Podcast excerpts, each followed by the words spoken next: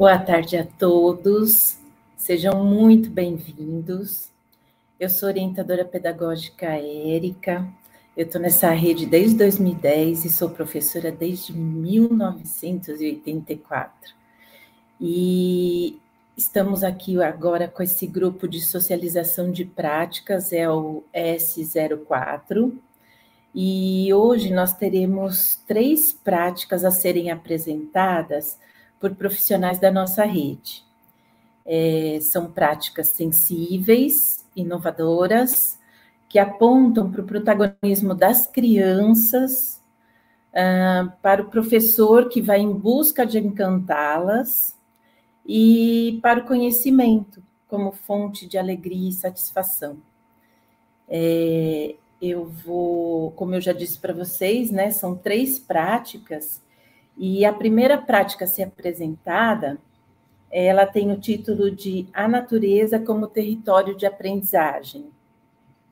E ela vai ser apresentada pela professora Cíntia Aparecida Mendes Luz, da IMEB Bernardo Pedroso. A, a professora Cíntia está nesse IMEB desde 2016. Este ano tem como parceiras a professora Ra Raquel De Sico e Regina Bertola. A professora Cíntia é formada na área de jornalismo, propaganda e marketing, tecnologia da informação, química e petroquímica e proteção ambiental. Né? A professora Cíntia vai, vai ter 15 minutos para fazer a sua apresentação, assim como as outras participantes, tá bom? É com você, professora Cíntia. Se quiser complementar sua apresentação, fique à vontade. Bom, boa tarde. Na verdade, na rede, eu atuo como auxiliar em educação. Eu sou jornalista há muito, muito tempo, né? E entrei na, na rede faz 10 anos.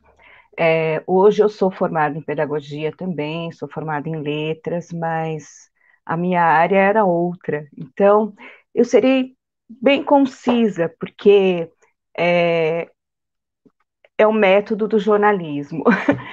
É, preferi colocar na minha apresentação é, muita foto, porque eu gostaria que vocês vissem um pouco do que nós estamos fazendo com as crianças lá, né?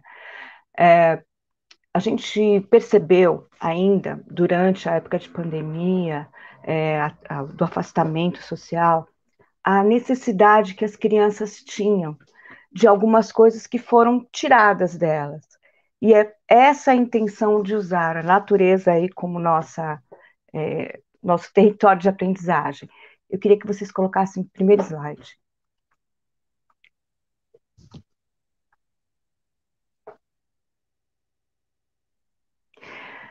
Nossa escola, ela tem uma área imensa, ela é extremamente privilegiada em verde. Nós temos 8 mil metros quadrados de terreno, 1.300 construídos, o restante é muito ligado à natureza. Temos um bosque delicioso, né? Bosque não, bem, na verdade um pomar gostoso, uma é, 15 canteiros de horta, temos jardim sensorial, temos outros canteiros que as crianças do berçário usam para plantar e tudo mais. E durante a pandemia a gente percebeu algumas coisinhas. Pode passar o próximo.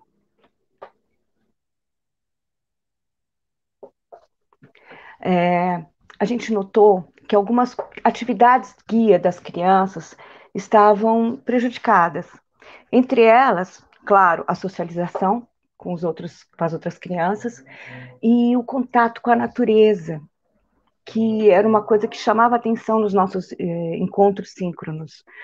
Chegamos a fazer algumas atividades, convidando as crianças a pegar é, elementos da natureza para criar sua própria arte, contar um pouco sobre os animais que tinham em casa e tudo mais, é, porque percebemos né, que as crianças tinham essa necessidade. Eles queriam contar para a gente o que viam e queriam mostrar os bichos, eles adoram bichos. Então, foi uma das coisas que, assim, chamou atenção na, na, na prática é, fora da, da, escola. Quando voltamos, Nossa intenção era estar o máximo de tempo possível fora da sala, até por conta da própria pandemia. E aí aproveitamos esse nosso ambiente bem legal. A Raquel Desico, que é a professora que trabalha comigo, ela trabalhou bastante tempo na área de educação ambiental. Então, ela tinha vários contatos nessa área e conseguiu para nós um casal de bichos-pau, que foi o detonador de tudo que veio acontecendo durante o ano. Pode passar o próximo.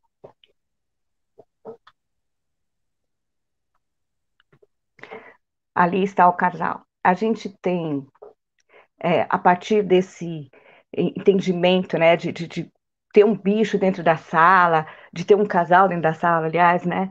Foi muito legal. As crianças é, passaram a todo dia observar, a procurar onde eles estavam, porque eles ficavam no meio dos galhos, ficava difícil de encontrar.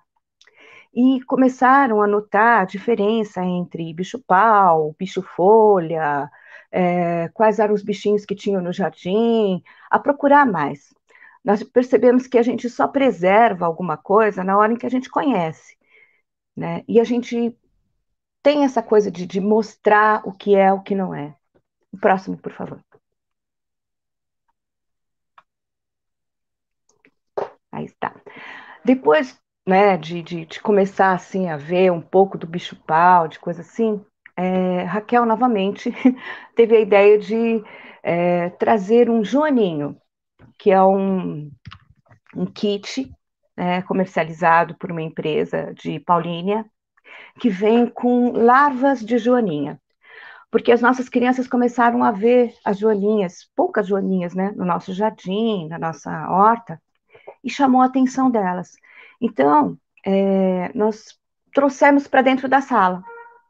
Elas tinham a oportunidade de ver as larvas crescendo, as larvas se transformando em pupa, e depois dessa pupa ecloidindo as joaninhas, que foram soltas na natureza.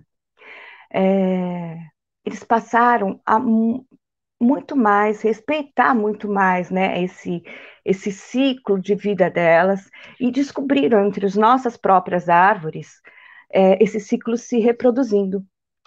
Então, temos uma goiabeira em que dá para ver totalmente esse ciclo lá. E eles vão e eles observam toda semana, pelo menos umas duas vezes por semana, eles vão lá olhar para ver se as joaninhas ainda estão lá, né? Se elas estão crescendo e como está sendo essa, é, esse desenvolvimento delas. O próximo, por favor.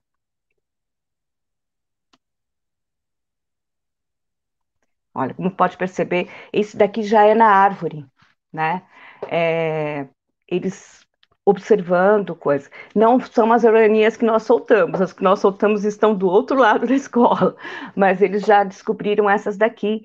E assim, é engraçado que a gente está vendo, inclusive, que algumas estão mudando a cor, a gente não sabe se elas acabaram cruzando com as outras que foram soltas. Então, estamos naquela de tentar entender também o processo, né? Um aprendizado para eles, um aprendizado para nós. A próxima. O casal de bicho-pau, durante o ano, é, sofreu uma baixa. A fêmea já chegou, aliás, os dois chegaram adultos, né? E eles não duram muito tempo. E a fêmea faleceu. É, a gente, durante é, um tempo, deixou-a dentro da sala, chegamos a usar, colocar em. É, para as crianças verem, inclusive para verem melhor como eram o bicho. Nós colocamos na mesa de luz para ver com mais tranquilidade o bichinho e tudo mais, saber como é que eram as características deles, e deixamos guardada.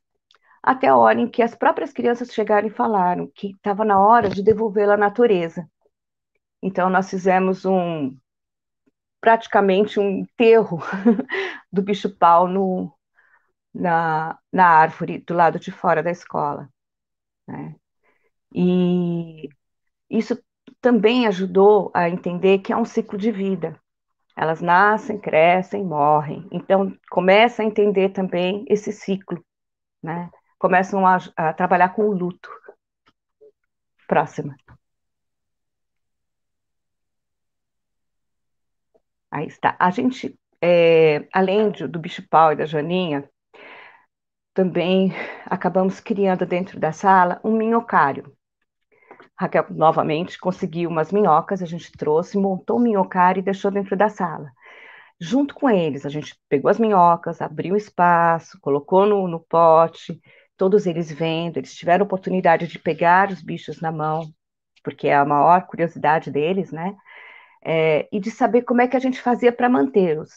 Então, nós fomos recolher folhas, fomos recolher é, restos de é, frutas, coisas assim, para colocar dentro da terra para poder alimentar as bichinhas. Deixamos na sala mais ou menos por uns dois meses e preparamos né, o terreno na, na horta da escola para devolvê-las para a natureza.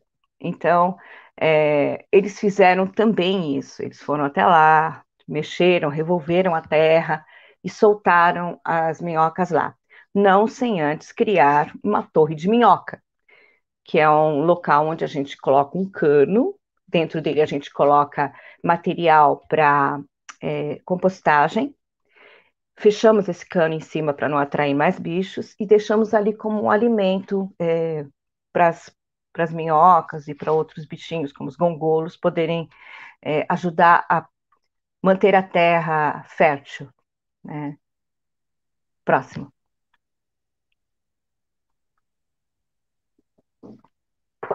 Aqui é, tá um pouquinho de como fica hoje, como ficam hoje as nossas crianças, né? É, eles, todos os cantos que eles vão, eles encontram algum bichinho e eles trazem para nós com todo respeito, com todo cuidado, para não machucar, para não matar, ou seja, a preservação em, em, no seu âmago, né? Na, na, infância, fazendo com que as crianças se tornem é, pequenos, assim, usem aquele seu talento como pequenos cientistas para poder é, pesquisar cada vez mais isso e saber que cada um desses bichinhos tem sua função na natureza, tem sua função na preservação. Próximo. Agora, já a questão de um mês e meio, nós descobrimos uma outra forma de ajudar nossos insetos é, nós é, indicaram para a gente os hotéis de insetos.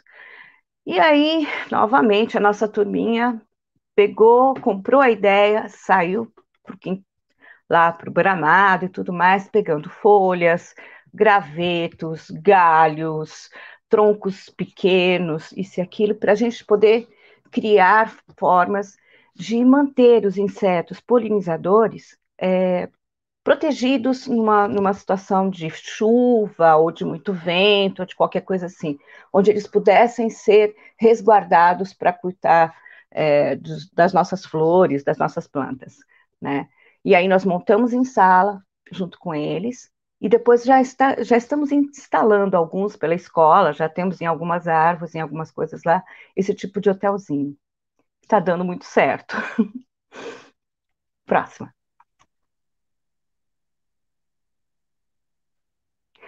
Bom, nós, como eu falei, a gente tem a Horta também, que é um projeto é, permanente da escola, né? Então, as crianças, elas não só vão lá plantar, não. Eles vão, eles ajudam a preparar a terra, eles mexem a terra, eles ajudam a tirar o matinho, e depois eles preparam, né? Com, a gente colocou as nossas torres de minhoca lá, é, foi colocado é, compostagem, né, assim de folhas e tudo mais, para poder preparar essa terra para receber as nossas, nossas sementes. Já plantamos, é, plantamos tomate, a nossa turma, né, é, plantou tomates e plantou rabanetes. É, e ainda ajudamos uma outra turma que plantou ervilhas, porque a gente acabou colocando mais é, dessas torres de minhoca, e aí a, no canteiro de ervilhas também tem. Né? Com isso, a gente percebeu que, por exemplo, os nossos rabanetes cresceram muito rápido. Essa semana a gente já vai colher os, os rabanetes, né? Que estão bem grandes, estão quase para a história lá do grande rabanete. E, e, os demais também estão se desenvolvendo, os outros canteiros também estão se desenvolvendo muito bem. Próxima. E agora as crianças é, ampliaram a, a visão deles de, de preservação. Eles perceberam que com esse né, movimento de muita flor, de, de é, legumes que estão crescendo e de tudo mais, começaram a aumentar os passarinhos. A gente tem muito pássaro na escola. Nós temos João de Barro, nós temos Sabiá, nós temos bentivis, é, pardais, uh, sanhaços, uh, tucanos que aparecem por lá, pica-paus, uh, as maritacas que passam diariamente, de vez em quando aparece algum gavião, algum urubu, quer dizer, todo tipo de pássaro passa por ali.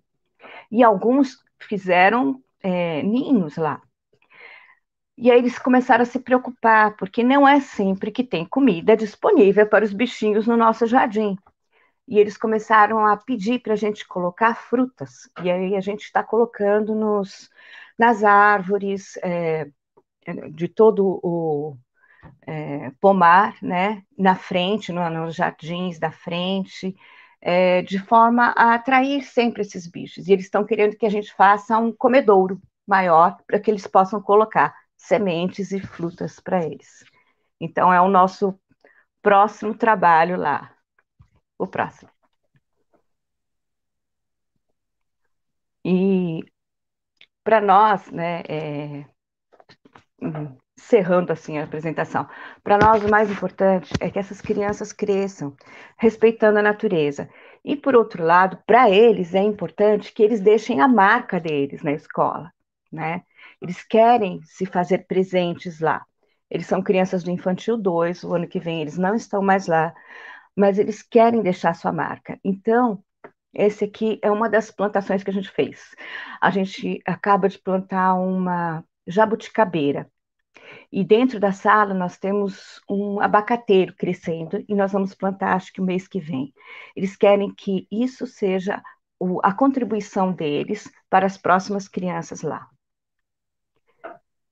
É, basicamente, é isso que a gente está tentando fazer, né? Criar crianças que respeitem o ambiente, que sejam pesquisadoras e estejam felizes. Cíntia, muito obrigada. Que prática gostosa só de ver. Eu tenho certeza que as crianças é, participaram e partilharam com muitos de muitos conhecimentos, né? E, e como é importante para a criança esse contato com a natureza, né? Já que, como você mencionou, nós tivemos aí quase que dois anos, né? Longe da natureza, longe do contato com outro, outro mundo, né, com o mundo lá fora, né? Então, a importância das crianças em estar em contato com a natureza e aprender toda essa questão do ciclo de vida e tudo mais. Muito obrigada, viu? Obrigada. E aí também, gente, dando continuidade, né? E continuando a, a, a falar um pouquinho desse período de pandemia, né? Que foi tão difícil e a gente teve que encontrar, assim, é, maneiras inovadoras de manter contato, de manter os vínculos com as nossas crianças ou com os nossos estudantes, seja de que idade for, né? É, vem, eu, eu venho trazendo para vocês essa segunda apresentação. Ela vai ser, a segunda prática vai ser apresentada pela professora Fernanda Gonçalves de Souza, e ela tem a sua parceira, a coautora Maria Daniele de Oliveira Silva, né? Ambas atuam na EMEB Rolando Ramaciotti, né? E a prática denomina-se Caminhos para a Autonomia dos Alunos com Deficiência Visual no uso do recurso de acessibilidade para smartphones, o leitor de telas Talkback. É, a Fernanda, a professora Fernanda, ela cursou magistério pelo Cefam, Teresa Delta, se graduou em matemática pela Universidade Metodista e em pedagogia pela Universidade 9 de Julho. É, ela tem especialização lato sensu em educação matemática e em educação especial na área da deficiência visual. Lecionou disciplinas de matemática e física na educação básica, Fundamental 2 e ensino médio, até o, até o ano de 2009. mesmo ano que assumiu o seu cargo como professora de educação no município de São Bernardo do Campo. E a Maria Daniele, é, que foi sua parceira, também é graduada em Pedagogia pela Universidade Brás Cubas, em Mogi das Cruzes, pós-graduada em Psicopedagogia pelo Instituto, de Estudos da Saúde e Gestão, em Atendimento Educacional Especializado, com ênfase em deficiência é, visual. E a Maria Daniela, Daniele leciona na educação infantil no município de São Paulo e na educação especial em São Bernardo do Campo. Né? Então, eu vou convidar a professora Fernanda para vir à tela para fazer a sua apresentação. Tudo bom? Olá, você, boa tarde. Se você quiser complementar alguma coisa da sua apresentação, fica à vontade, tá bom? Ah, tá ok. É, só para em 2009 eu assumi como professora também de educação especial na rede é, da área da deficiência visual. É, então, podemos iniciar aí a apresentação. É, antes né, da gente começar, é, eu vou só fazer uma autodescrição, caso a gente tenha alguma pessoa deficiente visual assistindo a apresentação. É, eu sou mulher branca, tenho cabelo cacheado que está solto na altura do ombro, estou usando uma blusa vermelha e estou com a bochecha bem corada de vergonha. Então vamos lá. Ah, o título do nosso trabalho é Caminhos para a Autonomia dos Alunos com Deficiência Visual no uso do recurso de acessibilidade para smartphones, o leitor de telas Talkback. Pode passar.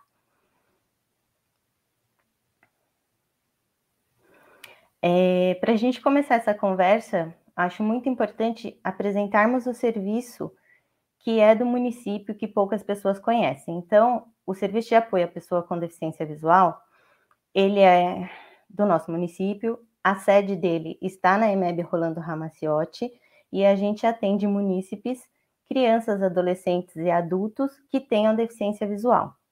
Então, nesse espaço, os atendimentos são voltados para as necessidades específicas dessas pessoas. Então, a gente tem aulas de braille, aula de soroban, que é aquele abaco adaptado para fazer os cálculos matemáticos, é, recursos gráficos, que é onde a gente define aí tamanho de pauta, tamanho de letra, tipo de grafite que traz mais contraste para os alunos de baixa visão, apresenta recursos eletrônicos como lupas para ampliar os materiais. É, temos noção de informática adaptada, que também para as pessoas cegas a gente trabalha com os leitores de telas, os programas que são que falam, né? Ou com os recursos de acessibilidade do Windows, é, lupa, contraste também de tela, tamanho do, do mouse e assinatura para as pessoas cegas, que é quando eles aprendem a grafia né, da, da letra, do, do nome deles, para assinar o documento e não ficar digital na RG e nos outros documentos. Então, esse é o nosso atendimento no espaço do SAPDV. Pode passar. É, não para por aí, porque a gente também faz um serviço de itinerância. Então, desses alunos que a gente atende, os que estão na escolaridade, nós vamos até a escola do regular, onde esses alunos estão matriculados, e fazemos parceria com a equipe escolar e professor, é, desenvolvimento dos recursos, tudo para garantir o acesso e a permanência dessas crianças, adultos e adolescentes na escola regular, tá? E temos o atendimento do núcleo, que é onde a gente produz material adaptado para esses alunos. Então, no núcleo a gente faz as ampliações, é, todo o material de braille que é necessário para o aluno acompanhar no, na sala do regular, a gente produz nesse núcleo de materiais adaptados. Pode passar. Ah, conhecendo a deficiência visual também é outro ponto que a gente precisa explicar para vocês, porque a, a, deficiência visual ela tem dois grupos distintos, né? Então ela é definida como perda total ou parcial. Pode ser congênita, que é quando a pessoa nasce, né? Ou adquirida ao longo da vida. Então a deficiência visual apresenta níveis de acuidade que podem variar definindo dois grupos distintos. Então a gente tem a pessoa com cegueira, que ela vai perda total da visão, até algum resíduo visual ali, mas que ela não consiga é, ler impressos. Então, ela precisa do sistema Braille para conseguir ler e escrever. E temos as pessoas com baixa visão. Então, baixa visão é um comprometimento funcional da visão, que depois que faz os tratamentos adequados, que a pessoa coloca os óculos, ainda assim a acuidade visual dela é menos de 30%. Então, são consideradas pessoas de baixa visão. Então, eles precisam de materiais ampliados ou algum recurso óptico, eletrônico que faça as ampliações para que eles consigam fazer a leitura. Pode passar.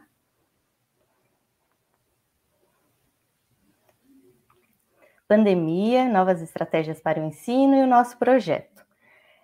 É, com a necessidade do distanciamento social, o ensino passou a ser pensado em formato remoto, com o uso predominantemente de ferramentas digitais. Então, como a gente, né, como todas as pessoas, ficamos pensando, né, como a gente vai começar esse trabalho?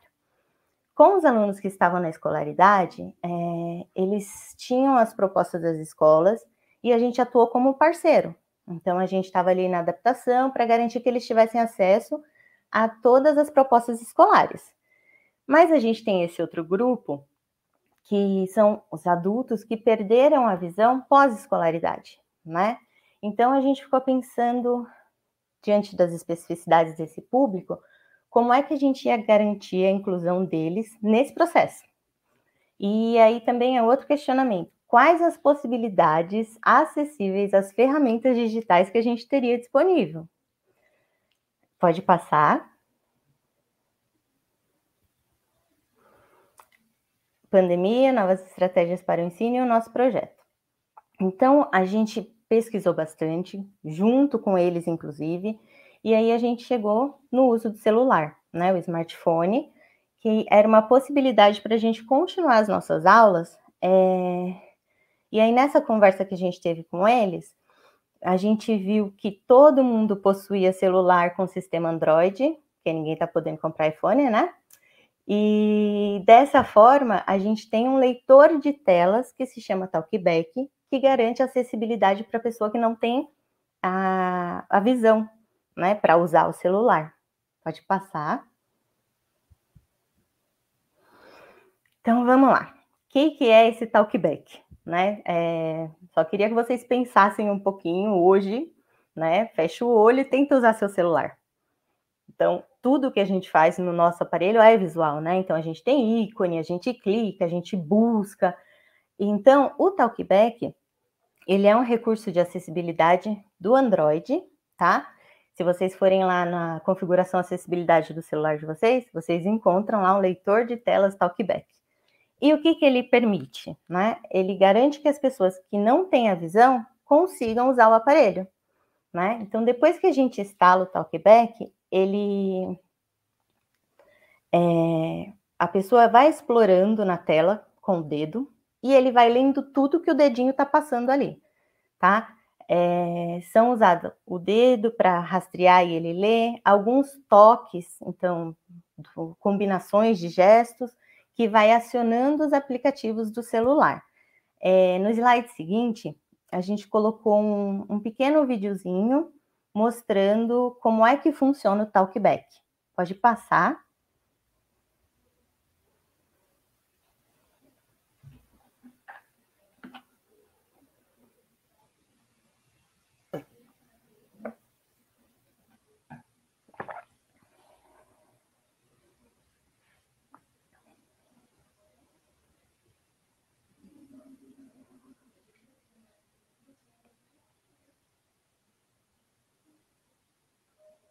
Talkback ativado. Gerenciador de arquivos. Tocar duas vezes para ativar. Tocar duas vezes e segure para manter pressionado. Segurança. Play Store. Pesquisa Google. Pesquisa por voz. Google Lens. Pesquisar.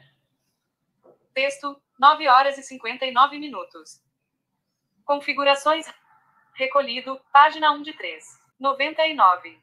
Spotify. Tocar duas vezes para ativar. Tocar duas vezes. Spotify. É, então, aí a gente mostrou para vocês um pouquinho como é que funciona essa ferramenta de acessibilidade. Então, a partir do celular, a gente instala um leitor de tela e ele vai lendo tudo. Só que não é tão simples assim. A gente está vendo aqui como é que ele funciona. A gente precisava passar o funcionamento desse acesso para os nossos alunos, né? Para que eles dominassem a, a, o acesso pelo talkback para poder fazer uso do celular. Pode passar.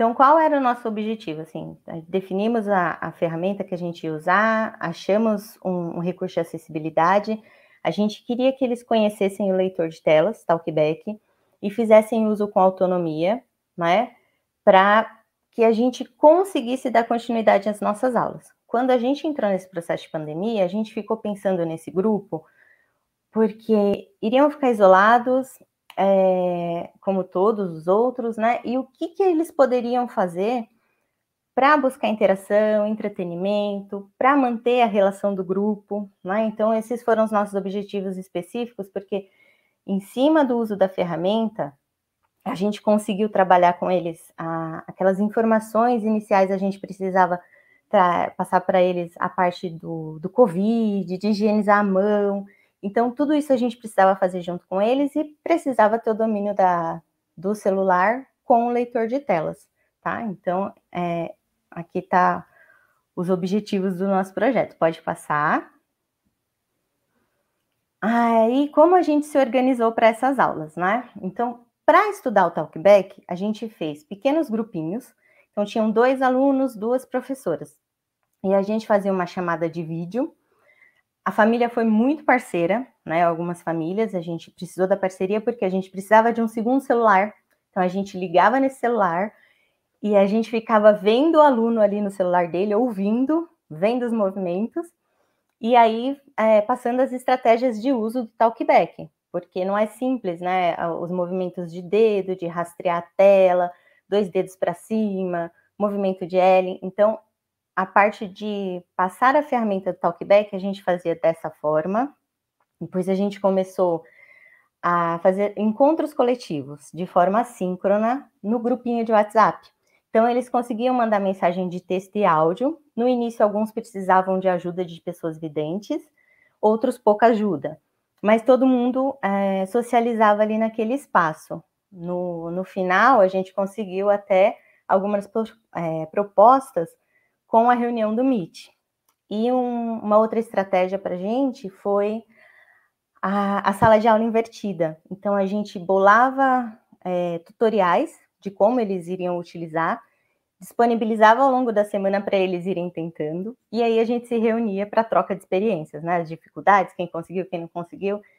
E aí eles iam compartilhando o que eles tinham conseguido. Pode passar, por favor. Ah, com esse recurso foi possível proporcionar aos alunos conhecer, aprimorar e utilizar por diferentes funcionalidades do smartphone para a busca de conhecimento, desenvolvendo novas aprendizagens, oportunizando a interação do grupo e o entretenimento durante o período de isolamento social. É, a gente conseguiu com que eles, além da gente dar continuidade na nossa aula, eles conseguiram buscar entretenimento sozinhos. Então, eles assistiram é, vídeo com audiodescrição, né? eles conseguiram entrar num site e buscar esse vídeo, eles conseguiram é, ler livros, então a gente aprendeu a usar outros aplicativos, como um tocador de MP3 para eles lerem um audiolivro, então a gente garantiu entretenimento nesse período, aprendizagens, e eles conseguiam estar juntos ali conversando e fazendo essas trocas. É, uma coisa bastante importante também que alguns alunos começaram com muita ajuda dividente e terminaram com pouca ajuda, e quem tinha pouquinha ajuda dividente para usar o celular, está usando o celular sozinho. Pode passar. E dentro da premissa nada sobre nós sem nós, deixamos como protagonistas do projeto a avaliação. Então agora vai um videozinho deles contando a experiência deles.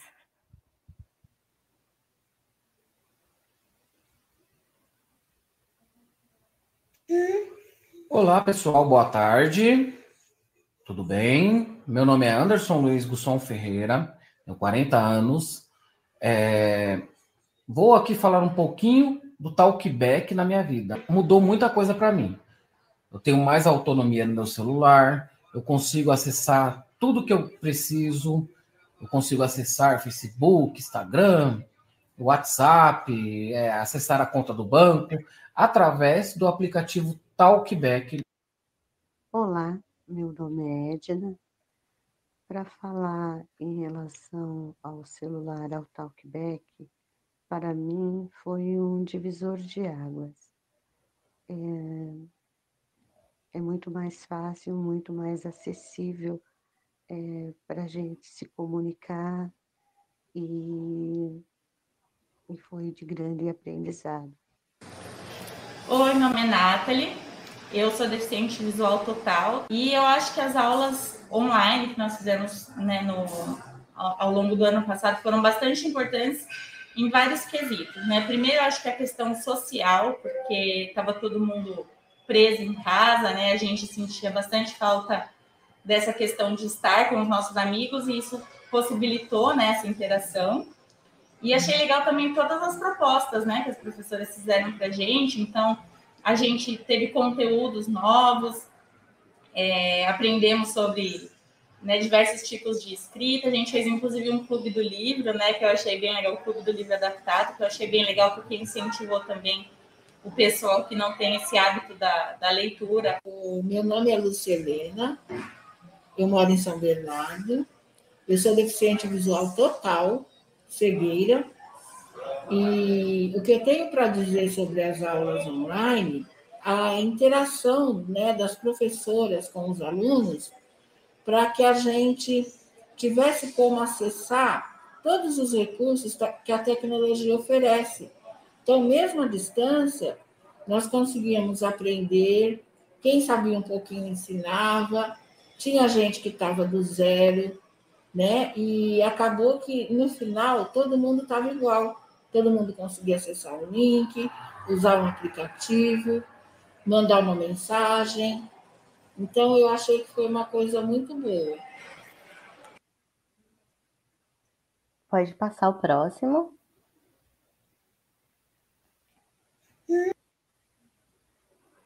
Ah, então, foi essa a experiência que nós tivemos aí durante a pandemia. É, eu queria dizer que eu e a Dani estamos aqui representando todas as professoras do SAPDV, porque foi um projeto feito com muitas mãos. Então, é um grupo que eu tenho muito orgulho de pertencer e tenho que agradecer né, e dar os créditos às minhas colegas também, porque foi um trabalho coletivo. É, tem aí os, ah, alguns dados, informações, se alguém quiser saber um pouco mais ou quiser a bibliografia do projeto, pode entrar em contato. E é isso, muito obrigada.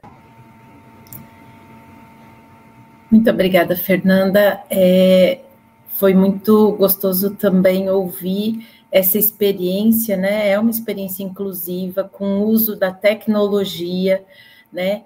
E, e, agora a tecnologia fez a diferença, né? Nesse período, ela já fazia, Sim. né? Para suprir algumas questões, e agora a gente consegue ver o quanto a tecnologia aí está é, tá presente nas nossas vidas e a gente às vezes nem se dá conta, né?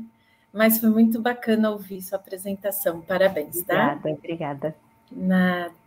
Gente, agora a gente já vai para a terceira prática da tarde, né? Já estamos indo para a reta final das apresentações.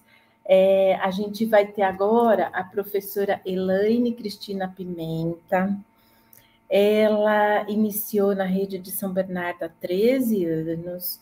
Ela já foi estagiária, auxiliar em educação e hoje é professora na educação infantil na EMEB, professora Cecília de Oliveira Turbay. É formada em pedagogia pela FASB, é pós-graduada em psicopedagogia pela Universidade Metodista de São Paulo. É, sua atuação na educação infantil foi sempre em creche a professora Elaine, ela vai trazer para a gente uma prática denominada Descobrindo de Ponta a Ponta uma mini história do cotidiano de experiências na creche, materiais, materialidade e suas possibilidades. Bem-vinda, professora Elaine. Olá, boa tarde, boa tarde a todos. É, eu gostaria de agradecer pela oportunidade que nós estamos tendo, né, de compartilhar nossas práticas, né, o nosso compromisso com a educação, né. Então, eu queria agradecer pelo espaço e são diferentes olhares, diferentes contribuições, né, que vêm agregar muito à nossa prática docente, que a gente quer cada vez mais de qualidade, né. Não poderia deixar de agradecer também a MEB em que eu atuo, né, agradecer em especial a minha coordenadora, né, a Sônia, da IMEB Cecília de Oliveira Turbay, pelas investidas é, nos espaços formativos, por nos, é, nos, nos conduzir nesse trabalho de mini histórias, por ter no direcionamento desse trabalho, por nos encorajar também nessa escrita. E então, antes de apresentar a narrativa em si da minha história, eu queria contextualizar um pouquinho como que foi esse processo, tá? É, a gente já vem sempre, sempre continuaremos é, investindo na documentação pedagógica, né? E o que a gente pode passar para o próximo slide. Interessantemente que todo assistindo as palestras, as trocas aqui desde o início do dia, a gente percebe que se entrelaça muito a nossa prática também, né? E então a gente não poderia deixar de falar sobre a documentação pedagógica, né? Os avanços que a gente teve ao longo da prática docente, se a gente observar que dessas formações que nós temos, desses encontros, dessas reflexões, elas vão sustentando o aprimoramento desse documento, né? E eles vão ganhando outros contornos. Então, a gente não pode se esquecer que eles vão qualificando a nossa prática, ao mesmo tempo eles também vão vão avançando a nossa intervenção com as crianças, a nossa mediação, e elas vão marcando uma história, né, de um tempo, de um grupo de crianças que não se repetem, né, cada, cada grupo de criança tem uma história, tem uma identidade, tem um perfil, é, deixa suas contribuições com a gente, e nisso a gente vai cada vez mais avançando, né, enquanto docente. É, então, da documentação pedagógica como objeto de estudo, de pesquisa constante, né, surgiu essa abordagem das mini histórias para gente. O que, que no, seria, na verdade, a mini história? Na verdade, é como uma, é uma abordagem que marca, na verdade, um cotidiano das experiências das crianças, né? Então a gente tem bastante, os nossos registros são bastante ricos quando a gente faz narrativas, é, quando a gente coloca fotos, quando a gente escreve ali. Isso muitas vezes fica ilustrado no próprio relatório de aprendizagem das crianças. E só que o relatório de aprendizagem muitas vezes ele é semestral. A gente faz ao final do semestre, a gente troca troca olhares com, com os parceiros de sala, a gente desenvolve essa escrita relatando as aprendizagens das crianças, e por vezes a gente até formata, né, às vezes um DVD com fotos das crianças, e a gente compartilha isso com os pais também. E a minha história ela vem mostrar para gente que a gente pode evidenciar todo esse processo das crianças marcada mais no cotidiano, não precisa ser tão distante, né? É, é, um, é um tema, na verdade, em andamento ainda, formativo, na unidade escolar em que eu atuo. Eu estou aprendendo bastante ainda a respeito disso. E a gente percebe que a minha história do, dos registros fotográficos não são registros, a gente tira muitas fotos, mas até isso a gente tem que sempre observar, né? A qualidade dessas fotos, é, o que eu estou observando, o que eu estou documentando por meio das fotos, né? Não são fotos aleatórias, são fotos que nos saltaram o olhar, que nos fazem sentido, que nos toca, né? Então, o que fazer com essas fotos, né? Quando a gente observa cenas das crianças, muitas vezes a gente até compartilha com colegas de sala, com colegas do lado, e sabe o que a criança fez? Olha, veja, a gente mostra as fotos, a gente vai contando, né? Então a gente percebe o que, que seria essa mini história. Essa mini história nada mais é do que essa transposição das coisas que a gente acompanha com as crianças em sala. São muitas cenas e gratas contribuições às pesquisas das crianças, né? Que a gente compartilha e agora a gente documenta, né? A gente elabora esse material com cuidado, uma narrativa cuidada, uma escrita cuidada, por quê? Porque quando a gente pega as fotos das crianças, quando a gente vai fazer essa narrativa, a gente tem que tomar muito cuidado, assim, no sentido de que muitas vezes é o seu olhar sobre aquela ação da criança, a gente às vezes nem. Será que foi isso mesmo que ela quis é, o que será que ela está experienciando ali? A gente pode parecer simples, mas essa narrativa da minha história é bastante complexa. Quando a gente adentra as ações das crianças, não é algo tão simples assim, né?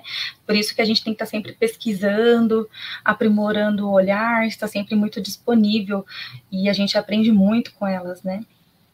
Então, as mini histórias elas são nesse contorno, né, dos significados que a gente deu a essas fotos, as cenas que nos aconteceram, não são fotos tiradas de qualquer modo, são cenas que nos saltar o olhar, a gente vai observar, né, e vai depois interpretar essas ações das crianças e até realmente é, conduzir e reconduzir a nossa prática, né. Uh, a mini história, ela nos coloca no lugar do exercício de observação, né, quando a gente precisa é, se desvencilhar um pouco. Claro que a gente tem que estar sempre intervindo, mediando, é, preparando contextos de aprendizagens potentes para as crianças, mas também a gente tem que abrir espaço para a gente se colocar no lugar da observação, né? E se encantar pelas ações espontâneas das crianças, pelo, por todo o protagonismo, por toda a potência que tem ali nas ações delas, né? Das pesquisas que as crianças fazem. E, de certo modo, quando a gente faz a escrita da minha história, é como se nos desenvolvesse o encantamento, né? A gente está sempre se encantando com as crianças. Quando a gente conta algo que elas fizeram, é sempre encantada em observar aquela cena e observar o que a criança fez. Então, é, a gente nunca pode perder de vista isso, esse encantamento, esse afeto e, e valorizar essas ações que as crianças desenvolvem tão bem e que nem hoje a narrativa que eu vou contar, ela vai tratar de um recurso muito simples do cotidiano enquanto material. E ao escrever essa cena e, e começar a desenvolver essa, essa sistemática de escrever dessa forma, de redocumentar dessa maneira o, nosso fazer pedagógico, é interessante observar que cada criança já passou por ali e fez uma leitura daquele recurso, né, que eu vou falar um pouquinho mais adiante, e e o quanto elas vão cada vez mais se aprimorando e cada criança é única, o seu saber é muito valioso, né?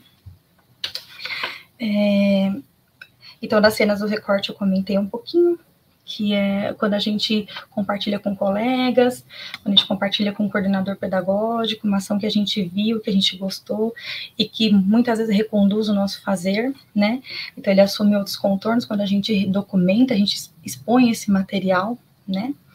E isso para as famílias é, é muito valioso, porque assim, muitas vezes as famílias elas ficam interessadas em saber o que as crianças fizeram e muitas vezes a gente também tem que buscar esse interesse de tantas outras, né, e mostrar para elas que as crianças elas estão bem cuidadas, né, no que diz respeito a, situações de, de, alimentação, de higiene e tudo mais, isso mais específico em creche, né, e ao mesmo tempo mostrar, mostrar às famílias o quanto a sua criança é potente, né? O quanto, quantas aprendizagens elas têm a, a nos apresentar, né?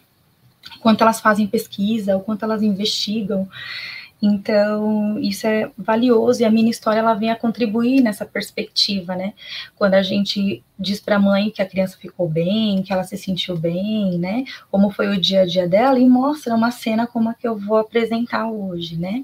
As famílias ficam muito felizes, muito gratas, elas ficam é, bastante emocionadas ao ver as crianças ali é, numa perspectiva educativa, educacional, tendo o seu espaço ali que ele é legítimo, né? A escola é um espaço legítimo, território das crianças, né? É onde elas vão ter que ter espaços mesmo para poder é, se colocar, pesquisar, investigar, é um espaço delas, né? Então é muito gostoso quando a gente mostra para as famílias o que se passa ali dentro. E a minha história ela vem favorecer esse trabalho, né? Essa apresentação. É, a mini histórias também, é como eu estou falando, né? Ela dá, de certa forma, ela dá uma visibilidade ao trabalho educacional, né?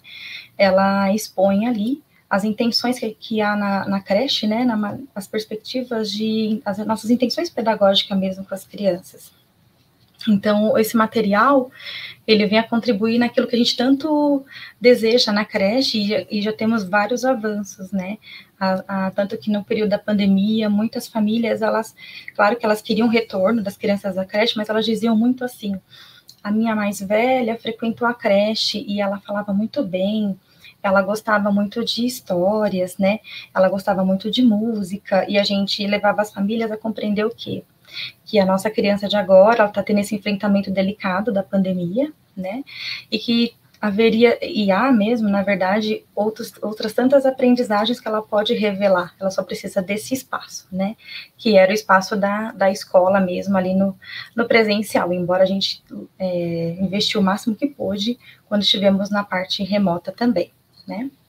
Mas a, mas a mini histórias ela vai dar essa visibilidade às famílias, ao, ao grupo é, da unidade escolar, né, a toda a comunidade escolar, até mesmo para as crianças, o que elas fizeram, o que a gente, e o que a gente, quanto a gente valorizou isso, né. É, e acho assim que educadora há tanto tempo na rede, né? E tem pessoas que são muito mais ainda, né? E os que estão chegando também vão observando isso.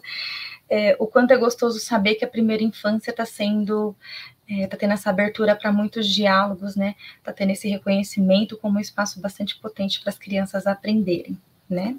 Há bastante afeto, há bastante é, a parte de, de conteúdo, de, de desenvolver muito pensar, muito, muita formação para que essa educação infantil seja de qualidade para as crianças, né? E eu, a gente fica muito grato em ver que a primeira infância está cada vez mais tendo o seu lugar é, reconhecido, né? Uh, e as mini histórias, então, a gente percebe que está a serviço da aprendizagem da criança, porque quando a gente fotografa, quando a gente vai formatar essas narrativas, a gente vai escrever isso, quando a gente vai observar as aprendizagens dela, a gente percebe que é uma ação bastante complexa, é uma ação que requer bastante formação da gente mesmo, bastante pesquisa, é, bastante cuidado também na tratativa dessa interpretação das ações das crianças, né? E então eu trouxe hoje para mostrar uma narrativa da, da Laura, uma criança de infantil 1B, é, toda a minha escrita ela teve sub, toda é, o, a, a formatação, a construção dessa escrita, né, ela contou muito com o apoio da, da minha coordenadora, né, e, e eu fui tentando é, escrever ali, sendo mais fiel que tudo que foi que aconteceu ali na cena, tá? O material que eu vou mostrar, por exemplo, as bobinas de reuso, né? Interessante que cada criança, se eu olhar os meus registros anteriores, cada grupo de criança fez uma leitura dessas bobinas, né? Já tivemos crianças que fizeram robôs de colocar uma bobina em cada braço, é, já teve uma criança que, são, que, se contagiou com essa bobina de reuso é, e fez um ferro de uma academia, né? Fizeram castelos para passar por baixo, uma porta de um castelo para entrar para rolar e a gente vai ver um pouquinho da repercussão que teve com a Laura, uma criança de infantil B, que nesse período agora de retorno presencial, a gente precisando, por exemplo, usar muito a máscara, né, é necessário ainda, e a gente percebe um pouco dos desafios encontrados quando a gente, no desenvolvimento, no que diz respeito à linguagem oral, por exemplo, é, a gente está tendo bastante desafio aí para as crianças no que diz respeito à, à linguagem, né, à oral. E, e você vê uma criança ali concentrada, não, não está oralizando tanto, né? Mas ela está ali fazendo as suas pesquisas, suas investidas, né? Então, vou, pode passar, vou começar a ler a, como que foi essa narrativa, experiência da Laura, tá? Os contextos em que as cenas acontecem é o de escolha de brinquedos, materiais e parceiros a interagir, que acolhem possibilidades e pesquisas cada vez mais aprimoradas. A pesquisa se inicia com bobinas de reuso e bolinhas grandes e pequenas. Com uma das bolinhas grandes, Laura fecha uma bobina e vê também e vê que também pode fazer isso com seu corpo. Pode passar. Lança uma bolinha menor por uma ponta e a ver e a ver sair por outra e continua pesquisando, lança bolinhas pequenas para dentro da bobina e fica nesse movimento por um bom tempo, explorando o dentro e o fora, o entrar e o sair.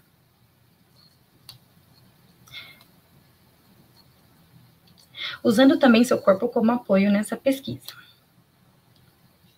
Hoje, até assistindo, eu ouvi, é, para dizer as contribuições né, que a gente tem, eu ouvi uma das formadoras dizendo que as crianças queriam trajetórias, então a Laura se situa aí quando eu vou apresentar é, essa, essa cena seguinte, que por ver o envolvimento dela e seu interesse, agora a Laura tem à disposição os canos de PVC, que são largos, finos, curtos e longos, e também bolinhas grandes e pequenas. Vamos ver como foi essa experiência? Com duas bolinhas grandes, descobre que pode fechar o cano de ponta a ponta. E tenta levantá-lo. Ah, diz Laura. Será que está pesado para ela? Testa forças e o movimento de levantar. Tenta encaixar tantos outros pedaços de canos. Há muitos para escolher, mas Laura não desencaixa as bolinhas. E agora? Vai selecionando uma a uma que se encaixa. Pegue então outra bolinha maior e tenta encaixá-la em outros dois pedaços de canos menores. E segue em busca de canos mais curtos e bolinhas menores também. Agora o combinado de tudo: bolinhas grandes e pequenas com canos de tamanhos diversos.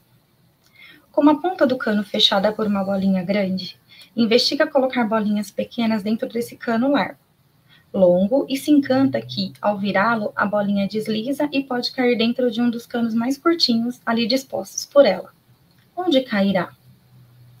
Então, assim, a gente é uma, é uma, é uma foi, na verdade, uma oferta de materiais bastante cotidianos, né? Não foi nada muito rebuscado, né? E essa cena poderia ter passado despercebida, né? E a minha história, quando a gente é, cuida dessa parte de tanto de planejar quanto de observar as ações das crianças, a minha história vem acrescentar muito nisso, nesse sentido, né? De documentar as ações cotidianas das crianças. Então é isso, eu queria agradecer a todos, agradecer a criança Laura e a equipe toda da EMED Cecília de Oliveira Turbay. E é isso. Obrigada a todos. Obrigada, Elaine. É, foi muito muito interessante ver né, essa forma de, de documentar essa prática, né? E o quanto a criança pesquisou. Muito obrigada por essa apresentação. Eu acho que está de encontro aí a tudo que a gente ficou, vem ouvindo hoje durante o dia inteiro, né?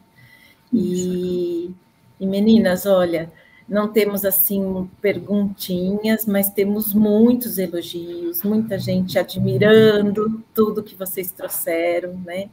Foram práticas é, inovadoras, são, são propostas é, onde a gente vê o protagonismo desses estudantes, seja ele de qualquer idade, né? Então, nós vimos o protagonismo das crianças, mas, além de tudo, eu estou vendo aqui o protagonismo é, de vocês, enquanto educadoras, né? E da equipe toda pedagógica da escola, né? Das diversas escolas. É, como é importante esses momentos de, de socialização para todos nós, de trocas de experiências, né?